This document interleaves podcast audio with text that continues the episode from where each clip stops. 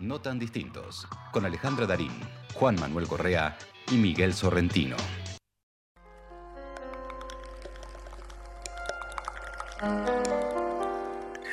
La idea del futuro vendría a justificar aquella antigua idea de Platón, que el tiempo es imagen móvil de lo eterno. Si el tiempo es la imagen de lo eterno, el futuro vendría a ser el movimiento del alma hacia el porvenir. El porvenir sería, a su vez, la vuelta a lo eterno, es decir, que nuestra vida es una continua agonía. Cuando San Pablo dijo, muero cada día, no era una expresión patética la suya. La verdad es que morimos cada día y que nacemos cada día. Estamos continuamente naciendo y muriendo. Por eso el problema del tiempo nos toca más que los otros problemas metafísicos, porque los otros son abstractos. El tiempo es nuestro problema. ¿Quién soy yo? ¿Quién es cada uno de nosotros? ¿Quiénes somos? Quizás lo sepamos alguna vez, quizás no. Pero mientras tanto, como dijo San Agustín, mi alma arde porque quiero saberlo. Jorge Luis Borges.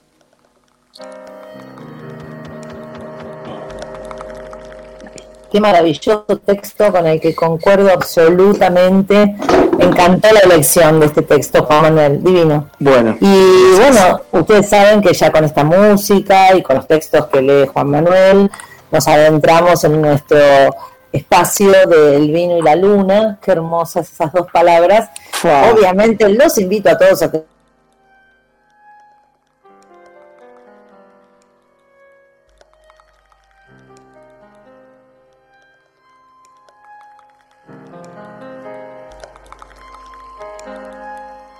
porque estamos vivos, porque este es nuestro tiempo, el de todos, esta es nuestra época, la época de todos. Y les quiero contar a los oyentes eh, que ustedes saben, generalmente nosotros lo que hacemos es hacer una pequeña entrevista con algunas, con tres preguntas. Pero esta vez decidimos cambiar. ¿Por qué algo tiene que cambiar? Y en lo que la, digamos, el juego que nos permitimos ahora, y si ustedes nos lo permiten, es que les vamos a contar un cuento. Les vamos a contar un cuento, cosa que a los tres nos encantan los cuentos, contarlos y escucharlos. Eh, pero este cuento va a ser, eh, los cuentos generalmente son cortos, pero este cuento va a ser por entregas, como si fuese una, un radioteatro, porque es corto para leerlo, pero en realidad cuando uno le va tomando los minutos dura un tiempo más extenso. Entonces elegimos para esta primera entrega de este primer cuento a un autor que a mí personalmente eh, adoro, porque me, ha, nutrido de tantas cosas, eh, que es Oscar Wilde. El cuento es El ruiseñor y la rosa. Y vamos a hacer cuatro entregas. A lo largo del mes vamos a hacer un pedacito de capítulo en este segmento del vino y la luna y esta es la primera parte del cuento, así que escuchen bien porque se van a tener que recordar el martes que viene y el otro y el otro. Nosotros igualmente les vamos a ayudar con esto de la memoria. Esta es la primera parte del cuento de Oscar Wilde, El ruiseñor y la rosa.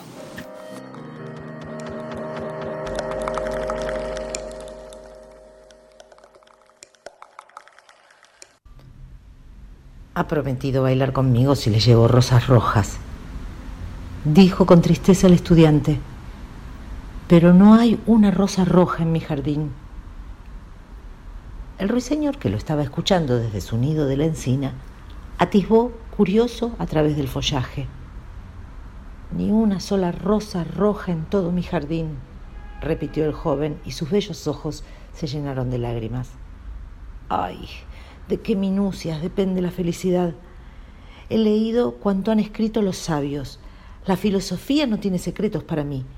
Y sin embargo, la falta de una rosa roja basta para hacerme desdichado. Por fin encuentro un corazón amante, se dijo el ruiseñor. Noche tras noche hablé de él en mis cantos, sin conocerlo. Noche tras noche conté su historia a las estrellas, y la verdad es que ahora lo veo por primera vez. Tiene el pelo oscuro como la flor del jacinto, y rojos los labios como la rosa de sus deseos. Pero la pasión ha dado a su rostro la palidez del marfil, y el dolor le ha marcado la frente. Mañana por la noche el príncipe da un baile al que asistirá mi amada, prosiguió el estudiante. Si le llevo una rosa roja, bailará conmigo hasta el amanecer. Si le llevo una rosa roja, la ceñiré en mis brazos. Tendré su cabeza reclinada sobre mi hombro y su mano enlazada a mi mano. Pero como en mi jardín no hay rosas rojas, iré a sentarme solo en cualquier rincón ella pasará de largo junto a mí con aire indiferente y el corazón se me partirá de pena. Sí, pensó el ruiseñor, es el enamorado perfecto. Lo que yo me limito a cantar, él lo padece. Lo que para mí es puro júbilo, para él es agonía. Sin duda, el amor es algo maravilloso, de más precio que las esmeraldas y de más valor que los ópalos finos. No alcanzan perlas ni granadas para comprarlo, ni se exhiben las ferias. No hay que solicitarlo de los mercaderes que tampoco podrían ponerlo en una balanza para luego exigir su peso en oro. Los músicos instalados en la galería de la orquesta empezarán a teñer sus instrumentos, siguió reflexionando el estudiante. Y mi amada bailará a los sones del arpa y del violín. Bailará con gracia tan leve que sus pies apenas tocarán el suelo y los caballeros de la corte con sus vistosas galas se arremolinarán en torno de ella. Pero no aceptará bailar conmigo, porque no habré podido llevarle una rosa roja. En este punto se dejó caer sobre la hierba, escondió la cara entre las manos y rompió a llorar. ¿Por qué llora? Preguntó una menuda lagartija verde que acertó a pasar corriendo junto a él con la cola en alto. Sí, ¿por qué llora?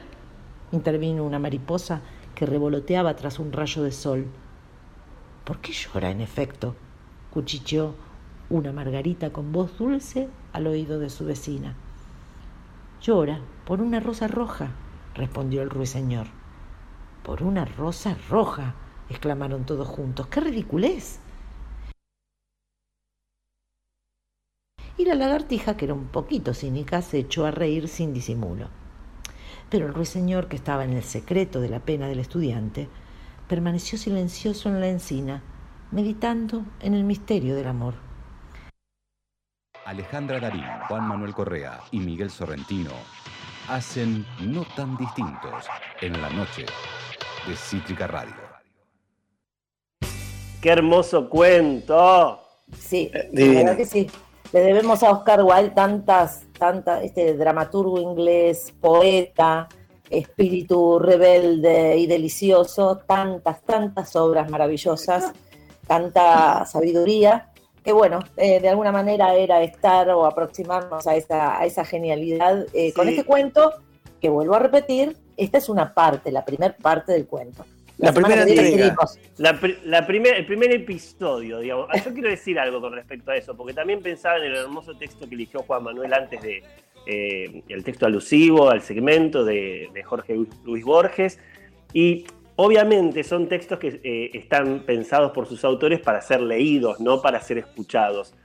Pero es hermoso poder compartirlos en este espacio de radio porque uno imagina diferente a como lee, porque está mediado por la interpretación, por la lectura, digamos, eh, la, impresión que uno le otorga. Así que me, parece que es un, eh, nada, es un, es un lindo momento poder volar con la, con la voz del otro y, las palabras de, esos autores eh, interminables.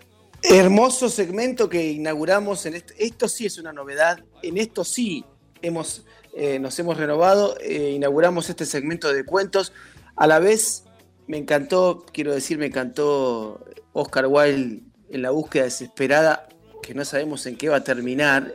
El martes que viene sabremos si da con la rosa o no da con la rosa, pero por ahora está desesperado por encontrar una rosa roja y lo van pateando de un lado al otro.